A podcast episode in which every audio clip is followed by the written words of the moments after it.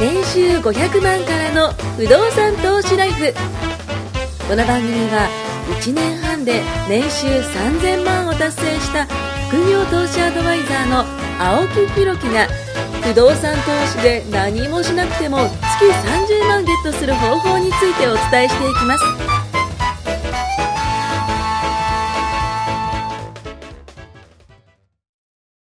お願いします。お願いします。えー前回はちょっと難しい話で失礼しました。あの、信用創造のね、話してて、まあ、トシさんがね、あの、ちょうど僕にあの、写真を見せてくれたんですけども、それあげるようなんてね、今収録前に。もうねえわ、これ。あ、すぐ使いましたよね。使ったわ。使うために下ろしたんだ。まあそうですよね。それを眺めるだけにね。そうこの事務所にぜひ置いといてほしいですね。あの、誰も入れないですよ、そこの事務所より高いわ。ここにこう置いていただいて、祀っていただいてね、二礼二拍手一礼でね。いつの間にか段ボールになってる。ダミーになってるでしょ。あの、なんかありましたよね。一番上と下だけ一万円札で。はいはいはいはい。間目もちょみたいなふざけたやつ。あったあったあった、なありましたありましたよ、ニュースでまあ、ドンキホーテじゃないです。かって突っ込まれた。怖い怖い怖い。まあ今回もね、あのーちょっと話していけるんですけども、すみません、ちょっとまた告知で、えっ、と、毎週金曜日夜20時からズームセミナーね、開催してて、お金の知識を増やしたり、不動産投資の豆知識とかね、えーファイナンシャルリテラシーを高める内容を発信中です。質問コーナーなどもありますので、いろいろいろ聞けちゃいますということでね、えーそれからまあ、あの、ツイッターは毎日更新中ですので、えー青広で検索してほしいと思います。まあ前回ね、あの、ちょっとお金の話したんですけども、まあ今回は、あの、ちょっとこう変換して、あのー考え方が変わってね、僕実はお金の使い方も変わったんですよ。えっと、前回伝えたことは、えー世の中のお金の使い方の話をしました。あの、まあ、仕組みの話をしたんですけども、僕自身のお金の話をね、今回ちょっとしていきたいんですけども、まあ、その部分をね、えー伝えていきたいと思います。まあ、お金の使い方が変わればね、不動産投資への考え方もね、これ変わるかなというふうに思いますんで、えーその部分を伝えようと思います。題してですよ、買ってよかったものをベスト3っていうね。そう、買ってよかったものをベスト3ってね。お金の使い方ですね、これね。はいはいはい。そう、トシさんにもね、いろいろ聞いていきたいと思うんですけど、まず僕の方から伝えていくと、まずですよ、実はですね、あのー僕、えっ、と、時計がすごい好きで、まあ、トシさんも好きだと思うんですけど、で、一時期すごいと時計をこう、それこそコレクションしてましたね。してて、あの、ワインディングマシーンってね、ね買って、ああのいわゆる、そうそうそう、あのぐるぐるぐるぐるぐるそうそう回るんですよね。あのい、つも名前忘れちゃうんですよ。あれ、何でしたっけえっとカチカチマシンみたいな。ワインディングマシン。ワインディングマシン。あの、いわゆる機械式の時計だとね、あの、手につけてないと止まっちゃうんですよ。そうですねで、それが時計に対して良くないんですよね。オイルが固まっちゃうとかいろいろあって。皆さん電池式だったらね、あれかもしれないですけども、あの、まあ、いい時計って大体そう機械式だったりする電池式か持ってないいや、まあまあまあいや、まあ、クォーツもいいって言いますけどね、その、あの、狂わないからね、いいって言いますけども。その中でも僕、あの、一個だけ実はね、時計を残してるのがあるんですよ。もうこれしか実はもう残してないんですよ。あんなにいっぱいあった時計は。もう、もう、あの、全部処分して、で、えっと、僕が24歳ぐらいの時買った、えー、ものも、すごいね、これだけはもう絶対僕一生するよって言ってて売っちゃったんですけど、あの、まあ、処分、処分しちゃったんですけど、まあ、それもね、あの、もう手放して、最後に残ったのが実はね、この時計なんですよ。で、これあの、オーデマピゲなんですけども、これだけをね、僕はね、残してたんですよ。で、たまたまね、こう調べたんですよ。買ったの僕、多分ね、200ちょっとだったと思うんですけど、今ね、価格 .com ってあるじゃないですか。あの、世の中の価格が知れるやつ。そこ引っ張らなくていいや あの、グラフ見たんですよ。つ。うん。えげつないことになってて、本当520万になってたんですよ。なんか申し訳ないですね。いやいやいやこんないやいやいやいやそうそういただける。いや、これね、こんなの上がることあります？上がります、上がります。だって、デイトナとかも今すごいことあ、まあまあ確かにあの、ロレックスって皆さんね、ご存知なロレックス、王冠のマークのやつね。あれなんかそのデイトナっていう種類が、やっぱり一番高い。結構えげつない上がり方してますそうっすよね、そうっすよね。本当に。あね。僕実はね、あのー今、会社で、はいはいはい。なんかあの、マネージャーになった時かな、ほうほう30代の時にお祝いで買ったわけですよ。はいはいはい。であデイトナ？デイトナ。黒デイトナ、あの、買って、はいかっけえなと。でもね、当時、はい。160ぐらいだったんですよ。でも結構安かったんですよ。高い、高いとまあ高いっていうか当時の僕からしたらまあ、はいはい本当に頑張って買ったんですけど、でも、なんか、その時計をしてる自分が鏡にこう映った時に、なんか、負けてんすよね。ああそうなんですかかっこいいんだけど、いやあ時計が勝っちゃってた時計が勝ってる気がして、なんかこいつやらしいなみたいな 印象が、ほら僕家売ってるじゃないですか。はいはいはいはいなんか30そこそこでね。バーンと目に。誰が見てもわかるじゃないですか。ね。まあ確かにね確かに確かに。あーなんか、やらしいな、ラみたいな。レックスとかあったらいいけどね。偽物だったら可愛いですけど。でもなんか、それが嫌で、なんかあんましなくなって、結局ね、半年ぐらいで売っちゃったんですよ。あ、そうなんですで、か？その時に、その時の僕の驚きはうんうんうんうん、160で買ったから、まあ中古だかはらい、100とか、あなんかわかんないけど。まあ半分ちょっと落ちんのかなと思ったら、ちょっとだけ上がってたんですよ。お160買って。180、なんか忘れたけど、ほうほうほう。ちょっとお金増えたみたいな。ほうほう。あ、半年時計借りて、うんうんうんうん。なんか、買って上がるんですか？時計ってって聞いたら、うんうんうんうんあ、これ今人気あるんで、もっと上がると思いますよって言われたら、いや、そんなの信じねえと思ってすぐ。売っちゃったんですよ。はいはいはい。まあ、今の金額は、それこそ、ピゲじゃないけど、はいはい。そのぐらいです。そうっすよね。だから、あの時僕20万ぐらいです、なんか、喜うんでたんですけど、僕時計あんま詳しくないですよ。はいはいはいはい。でもなんか、なんとなくノリで買ったやつを売はい。って、すごい。儲けたつもりが、今持ってたら、まあ、そうやっすよね。そうっすよね。だ買えないんですよね、今ね。そう。正規店で今買えなくて。びっくりした。時計って値段上がるんだ。時計はね、本当にこれ、あの、まあ、時計投資してる人もいるぐらあ、いですかね。いるいる。で、僕もその何本かロレックス、はいはいその、買ってた時に、売ったら全部買った時より、あ20年前の時計とかが、すごい。全部上がってます竹谷沢だけもびっくりですね。ほんびっくり20ですよ年前と同じびね、金額がね、本もっともっと上がった倍とか3倍とか。はあ。30万とか40万で買った時計が70、80、100? むしろ昔だからちょっと上がったんですかね。あ、む昔その、すごいなと思って。なんか、えっと、その時でちょっとこう、ケースのあれが変わったりとかするじゃないですか、そう大きさとか。と。にかくまあ、ベタなのしか僕いつも買わないんで、うんうん。うんロレックスでも本当に有名なあれとか、もらったやつとか、はいはいはい。もうだからそれも返したりしたらすごい上がってて喜ばれたり、はいはい。だから、あ、すげえな、時計って上がるんだと思うな、ピゲの話もそうで聞いて、なんかそれをね、なんかいただけるなんて申し訳ないなと思いながら。すごい話になりました。F1 もびっくりな話になりましたね。急展開しすぎてね。F1M さんも事故るとこでしたね。まあ、あの、本当に買ってよかったなと思ったんですよ。で、そう、僕が買ったのはまあそのぐらいだったんですけども、本当倍以上上がってて、で、何が良かったかって、その、上がったことも良かったんですけど、結構覚えてもらえるんですよ、これ。何の時計をしてるかとか、まあ、わかりやすいもんですよね。例えば、えっ、と、どこどこに住んでるっていうのもそうですよね。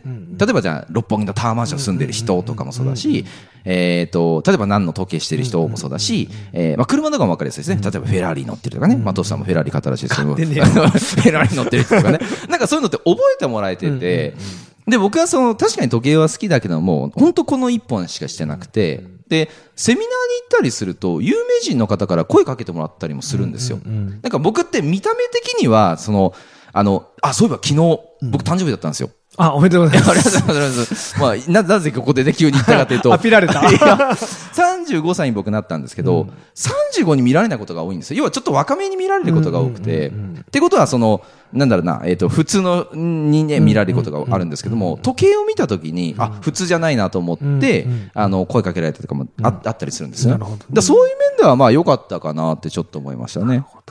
そう。なので、あの、そうそうそう、が良かったなっていう。で、誕生日おめでとうございますあありがとうございます。皆さんもね、あの、じゃあ、ここの住所に送ってもらおうかな。自分の住所明かさないとね。ここの住所に送ってもらおうかな。怖いよなんかあの、ジャニーズ事務所じゃないですけどね、バレンタインにね、あのトラックにチョコレートがね、来るみたいな、ね。青木さんの手元には届かない。僕が全部開けて食べちゃいますから。中にね、何が入ってるか分かんないですからね、怖いですけどね。カミソリとかいやいや、本当怖いよ。で、二つ目に関してが、あの、無印のリュック。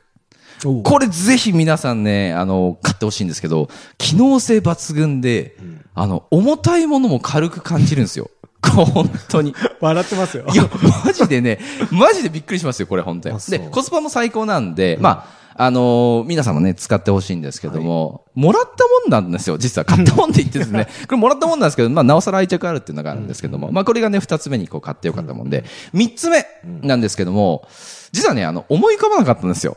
これ思い浮かばなくて、こいつあの、ベスト3って言ってて、こいつ2つしか言ってないぞ、みたいな。しかも、時計の話長くて、なんか、リュックの話ちょっとだったな、みたいな感じなんですけども、あの、ブランド物でね、買ってよかったものって全然ありますよ。たくさんありますし、安いものでも買ってよかったものって正直いっぱいあるんですけども、ただこれだけは言えることがあって、確実に僕お金の使い方が変わったんですよ。変わった。で、それは全て判断が投資というものの中にあるっていうことで変わったんですよね。まあ昔はね、あの、無駄と書いてロマンということでね、あの、考えずに僕はお金を使う癖がありました。皆さんは違うかもしれないですよ。僕はですよ、僕は考えずにお金を使う癖があったんで、それが無駄かどうかっていう判断もしなかったんですよ。要は、使ってるお金に対して。で、お金が増えてね、あのーまあ、これは無駄と分かってる上で、お金を使うのは僕は正直いいと思うんですよ。で例えば、じゃあ、トシさんみたいに、あの、お金がたんまりありすぎて、ねえわ。で、これを買ったら無駄だなって分かってて無駄に使うああるあるそうそう。これは別にいいと思うんですよ。だって、無駄かどうかの判断ができてるから。僕はそれができなかったんですよ。無駄かどうかの判断もできないでお金を使ってたんですね。これ本当に悪い例なんですよね。だって自覚してるんだったら他でカバーしようとできるじゃないですか。例えばこっちで他無駄を使ってるんだったら違うところで増やそうかなとかって絶対できると思うし。けど僕はそれができなかったんですよ。だからね、今は着てないね、オーダースーツとかね、あの、ネクタイなんてね、家に転がってますからね、本当に。もう部屋にね、物が溢れて、それで僕やっと気がつきました。物が溢れて、物が溢れて、物を増えたなってなった時に僕気づいてたんですよ。あ、無駄にしてんなと思って。で、いらないものをね、あの、買ってたんだって、そこで僕気がついて、まあそれからちゃんとお金の勉強をね、毎回しようということで、ことを見て結構、断捨離しましたもんね。そうそうです、ねもうそっからですよ、本当に。まあ、これはもう無駄だから売っちゃおうとか、処分しちゃおうとか。その最後の断捨離で時計を僕にくれると。誕生日なのに。ああの時はね、いっぱい売ったな いっぱい売ったなだからこれは使っていいとかね、逆にこれは無駄だとか、っていうふうに考え方になってきて、だから発言も変わるし、あの、行動も変わってくるんですよね。で、買うものも変わってくる。まあ人間ね、無駄なことを無駄と気づかつかないのが僕一番ダメだと思ってて、あ過去の自分に言ってるわけですね。そうそうそう。これ、これね、あの、自分に言っているんですよ。で、ちょうどたまたま今日、あのーまあ、娘がね、えー、そ E テレ、E テレ見てるんですよ。あの、テレビ。あのに見 2, ますよねチャンネル、そうそう見てるんですけども、NHK ちゃんと受信払ってますよ。はい。アピール E テレ、E 見てるんですけども僕も払ってますよ、そこにね、あの、有名な言葉がこう出てきて、あの、起きて半畳、寝て一畳、天下取っても二合半っていうね、言葉がありますけども、まあ、生活する上で、そんなにね、必要ないものってたくさんあるじゃないですか。まあ、さっきのあことわざに関しては、結局の話、そんな贅沢するなってね、まあ、要約するとそういう話なんですけども、あの、実際生きてる上で、そんなお金って正直必要ないし、そんなに買わなくてもいいものってすごい多いんですよ。で、ね、先ほど言ったような、あの、まあ、贅沢しなかったとしても生きれるよねっていうのを大前提にした上で、自分の理想っていうのを考えて、その理想にまだたどり着かないな、その理想に行くためにはお金が必要だな、時間が必要だなっていうことであれば、それはゲットしてほしいんですよ、お金を。僕が言いたいのはお金が無駄とかいう話じゃないんですよ。お金は必要。お金は大切。これは絶対的にそう思うし、ただ、必要以上のお金はいらないと思います。そう。理想というものが皆さんにあって、別にいいんですよ。フェラーリ乗りたいでもいいし、フェラーリ乗ってね、どっか行きたいでも全然いいです。だからそれをするためにはお金が必要であって、それがあったら自分の人生が幸せになるんであれば、僕はそれを求めていいと思うんですよ。そう。だから僕が言いたいのはそういう意味ですね。っていうのがまあ今日今回ちょっと伝えたい厳しいのはあれなんですよね。お金がないと自分を満たせない人がかわいそう。ねえ特にブランド品とかそうですブランド物に囲まれてないと不安になっちゃう昔の僕に言いたいな、本当な。もういいもん買ってきてないと、自分の価値がブランドと、はいブランドに自分を重ねちゃうんですよ。はいはいはいはいはい。それを着てるとかね、持ってるとか。ルイ・ヴィトン・トシーとかですよね。持ってね 僕あんま興味ないですよ、実は。あ、まあまあそうですよね。実は。あの、それよりもっと派手に他のことで溶かしてますけど、ブランドも買ってないだけです。まあ、金は使っちゃいますけど。まあまあ、でも、トシさんのね、使い方うまい。だって僕、この、あまあ今。家電教室ね家電はすごい、本当僕は家電は、あの、昔から好き調べますもんね。調べますし、うんもう本当に社会人な、学生の時から社会人になるぐらいの時って、僕本当部屋の家電だけで、それこそ300万、400万使はってて、もう5.1チャンネルとか当時出始めのあそうか。そうか頃とか。オーディオビジュアルね。そうそうそうだう。んうん。AV オタク。AV オタク語弊があるからね。AV オタクって言うとね、大体みんな語弊を、まあ語弊があるというか、まあ男性が言うとそうなりますね。もうみんな単純だからね。そう、オーディオビジュアルね。はいすごい好きだったんですけはい。ど、まあその名残で、僕パソコンとかも、はいはいはい。昔本当にあの、インテルとか、うんあの、インテル入ってるね入ってる言ってましたよねとか CM ガンガンやってたいはいはい大体パソコン作ってたんですよ、自分で。すごい。あの、秋葉原。マザーボード買って、はいはい CPU はい買って、はいはい。そんなことする人って周りに確かにあんまりいなくて。うん、確かにいない。でハードディスクレコーダーとか今もうみんな、むしろハードディスクでしかビデオテープなんか使わないでしょ。まあ、使わないでですもね。使わないですね。僕が20年ぐらい前初めてハードディスク録画と出会ったのはね、うん本当にモニターとセットで70万ぐらいする、そのバイオみたいな。高いんですねバイオってパソコン。ああ、ああ、バイオ。まあ、モニターが高くて買えなくて、どっかですよね。そううん僕本体しか買えなかったんですよ。はいはいはい。分割で。もうそれを眺めてたっていう。で、いや、すげえなと思ったんですよ。うんうんビデオテープもなく、うんうんうんうん DVD ソフトもなく、はい早送もうなんか追っかけ再生撮りながら見れるとか。当時20代の僕にしたら、う衝撃的で、そうそうそうこれみんな言ったら買おうと思ったんですけど、誰も買わないですよ、40万のパソコン。会社に行って、もうすごい嬉しくて、当時住宅天井の先輩に、はいはいはいこれいいっすよつって買ったら超便利っすとか言って、いらねえよ、そんなお得の使い。なんでハードディスクってみたいに 言われるわけですよ。はいはいはいで僕そのぐらい実は家電が好きで、もう本当に何でも揃えちゃうんです。だから事務所開くってなった時に、家電製品買うのが楽しくて。いや、そうっすよね。だからさっきちょっとそれをね、教えちゃって。もうレクチャーしてもらいましたよ。そうそうそうでも。最近は、あの、安くて、うんうんいいものと、本当に欲しいもの、いろいろ分けて、うんうんうんあの、買うようにしてるので、意外とコスパがいい。そうっすよね。いやー、だってこんな大きいテレビがね、まさかこの価格でっていうね。そうなんですよだから、そんな風に、だから僕最近、あ、僕の買ったものじゃあ別ああ、別にお願いします。そうだな。最近で言うと、あの、僕パソコンの大画面化が、さあっきの流れで言うと。でかすぎですよ。映画館かって思うくらいのね、シアターでバすよ。い。カでかい、本当55インチとかのパソコンモニター。すごいっすよ。55インチっすよ。そねそれをあの、1メートルぐらいのところで見てますからね。目が悪くなるね超巨大画面で。真ん中に大体集約してますからね、ウィンドウがね。意味ないんですよ、周り空いてて。じゃあ、ななんでかっていうと、それで映画も見るし、はいはいはいはいだからそういう意味では、大きい 4K のテレビをモニター化してるって、これね、安くていいんですよ。いや、だって昔ですよ。1インチ1万円時代があったじゃないですか。一番最初はね、1日5万なんですよ。えー、そんな高かったんですか？パイオニアのプラズマテレビのじゃあ俺50インチ300万ぐらいするじゃん出た時、出た時、はい250万だったんですよ。高っ高っ 1, インチ5万だったんですよ。お今でも覚えてます。でも僕、それより、ドラえもんでしか見たことのない、薄いテレビが、この世についに出るんだっていう興奮で、買えなかったですよ、当時僕。すげえ。1日5万もすんのかと。まあまあまあ僕その時高いです36型の、はいはいはい。ブラウン管の。それでも、あ、あ、ブラウン管、ブラウン管ブラウン管36ですか？ブラウン管の結構でかいですね。30、あの、6の一番でかいやつを使ってたんですけど、こんな薄くて。後ろがこういうやつですか？あそうそう 超フリーザみたいな。超でかいでかいやつです。でも当時すごい覚えてて、でいつかもっと安くなって1日1万円ぐらいだったらいいなーって、50万だったらすぐ買うなと思ってて。それ、出ますもんね。そう。で、50万ぐらいになった時に買ったわけですよ。で、おー50万ぐらいで50インチ随分高いのを買ったらいいなやっぱりいいな、でもそれが、そこからまだ数年じゃないですか、多分。10そうっす年とかで、多分 10, 10年ぐらいじゃないですか。うん今1インチ1000円とかですよ。あ、でもそ、あ、そっか。そんなもんですもんね。一日1000円あそっか、今そんなもんか。そう。いややばくないですか？たっすね。1日5万、だから50分の1で買えるってことですよ。同じ大きさのテレビが。まあそのブランドとかね。だって今の方が絶対性能いいですもんね。だってよ断然いいですよ 4K っていうねもあ。と電力の消費も少ないし。そうっすよね。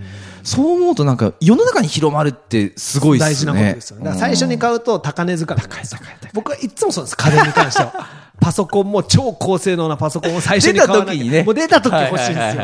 分かってるんですよ。来年になったら値段なんか落ちるの。いいんです。それは無駄と書いてロマン。まあそうですね、そうですね。これは納得して買ってた。だから最近だと55型のその新しく買ったパソコンモニターとかテレビというか、まあ1位かな、最近だと。うんうん。これすごいですね。いいでしょいや、これはその、なんだろう、こう、コスパもいいですし、納得の一品じゃないですか？そうですね。いろいろ調べるのがうんいやー、これに勝てるもんないんじゃないかな。って思うぐらい、まあ、納得して買ってるからね。そうっすよね。いや、トシさんの場合はそうやってその調べたりだとかって、その、なんか、じ準備期間がちゃんとあるじゃ買ないうですか。までが楽しいんですよ。まあまあそう買い物って。実際来てみたらね。そう、もう来たらあとは使うだけだ。うんそうそうそう買うまでの間がワクワク。すげえわかる。不動産もそういうとこあるじゃないですか。この不動産自分のになったらこうなってキャッシュフローがこうなってこうか、みたいな。もう楽しい想像しかしないんですよ。買うと、たまに空室があればチって思うし。だって、実際やることないですからね。修繕があればチって思う。ねそうそうそうそう買うまでのあのワクワク、こあの物件が買えたらとか、融資の手続きしてる時とかまあその分ダメだった時ズーンと落ちる。いや、すげえわかるなん。かこの不動産変えたらいいなとか、やっぱ買うまでの期間が人はそうですね、そうですね。楽しいんだとそうですよね。なんかディズニーランドに行く途中もね、ディズニーランドなんてよく言いますけども。だからなんか皆さんもこう、買ったものとか商品とか絶対あると思うんですよね。で、まあ、いいものって皆さんも、まあ、買買ってると思う。自分にとっていいものですよ。それは値段が高いからいいものとかじゃなくて、自分にとっていいものって買ってると思うんですけども、それってどういうお金の使い方をしてるかっていうのを一回こう見てほしいんですよ。まあ、トスさんみたいにちゃんと調べて買ったりする方もいれば、僕みたいに全く何も考えないでね、使う方もいれば。でも、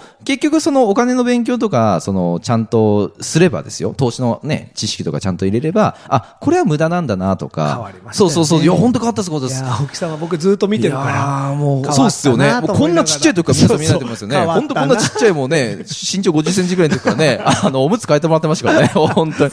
その時代からね、もう見てもらってるから。本当変わりましたよいや、本当に。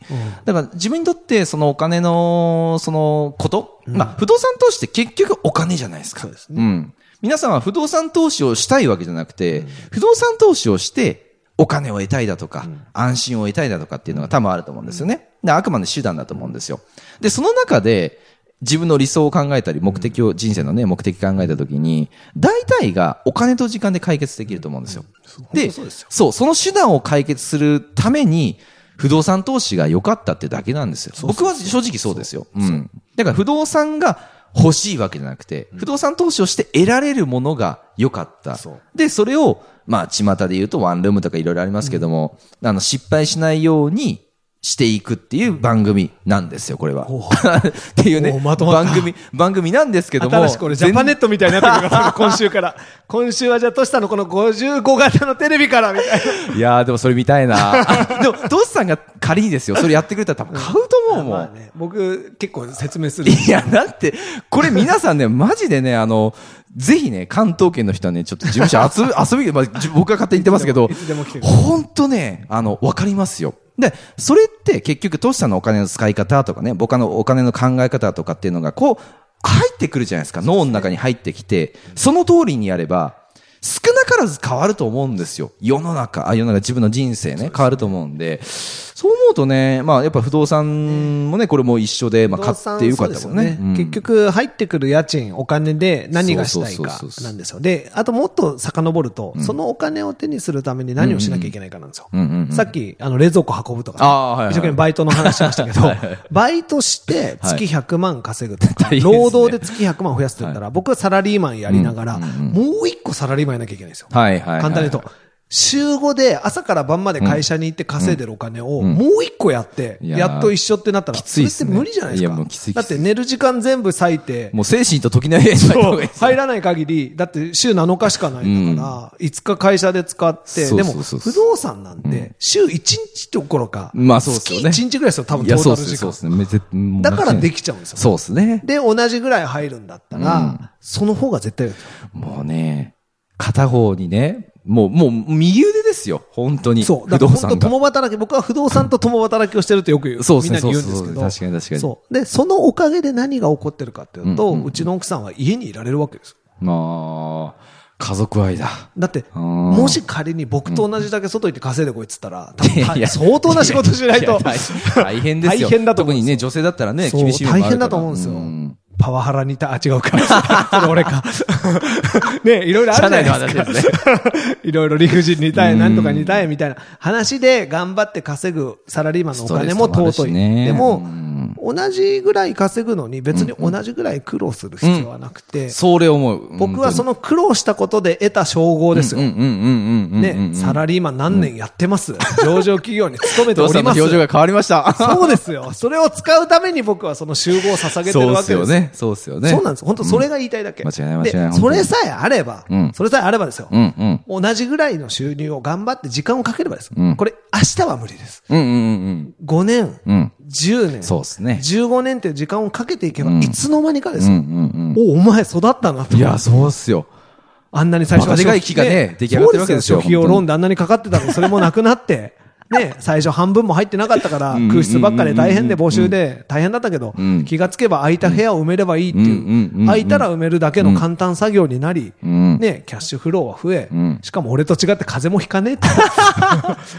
体調悪くならないですもんね。そう、体調悪く。くもなんないし、機嫌も悪くなんないし。間違いない間違いない。あ、今日やべえ、晩飯いらないっていうの忘れてたみたいな、怒られるみたいなのもないわけですよ。コツコツコツコツ、ほんとすごいですよね。いや雨降っては梅雨だろうが、僕いやなんか毎そうっすよね日ブーブー文句言ってますけど、ね、今日雨だとかね言わないじゃないですか。うん。あ本当ありがたいなと。いや、そうっすよね。だからそういった、その、皆さんが頑張ってるのは、あの、これ、正直認めます。大事大うん大事認めるし、あの、大大事事大事。大事なんですけどね。うん。もう一つの手段は、それを使わなくても、そうっすね倍働く必要はないんだよっていうのを、うんうんその働いたことを担保に、そうっすねレバレッジを効かせる。そうですねまあ、。レバレッジって言葉が正しいか分かんないけど、自分を担保に入れて。あそうですねそうですね自分の頑張ったその姿と時間を担保に入れて、新しいものを手に入れる。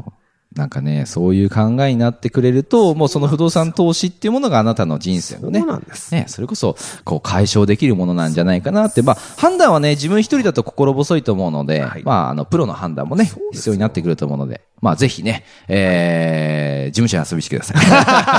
ありがとうございます。いう形でありがとうございます。今回も年収500万からの不動産投資をお聞きいただきましてありがとうございました。番組紹介文にある LINE アットにご登録いただくと無料面談全国どこにいても学べる有料セミナー動画のプレゼント。そしてこのポッドキャストの収録に先着で無料でご参加できます。ぜひ LINE アットにご登録ください。